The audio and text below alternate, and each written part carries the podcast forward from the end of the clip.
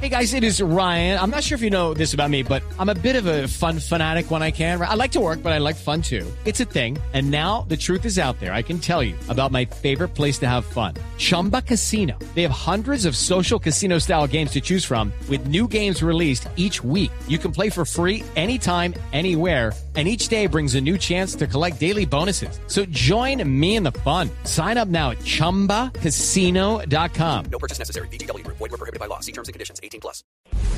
Un terrible caso de paseo de la muerte se conoció en Ibagué, en el departamento del Tolima. El hecho involucra a una menor de edad embarazada. La historia con Juan Felipe Solano.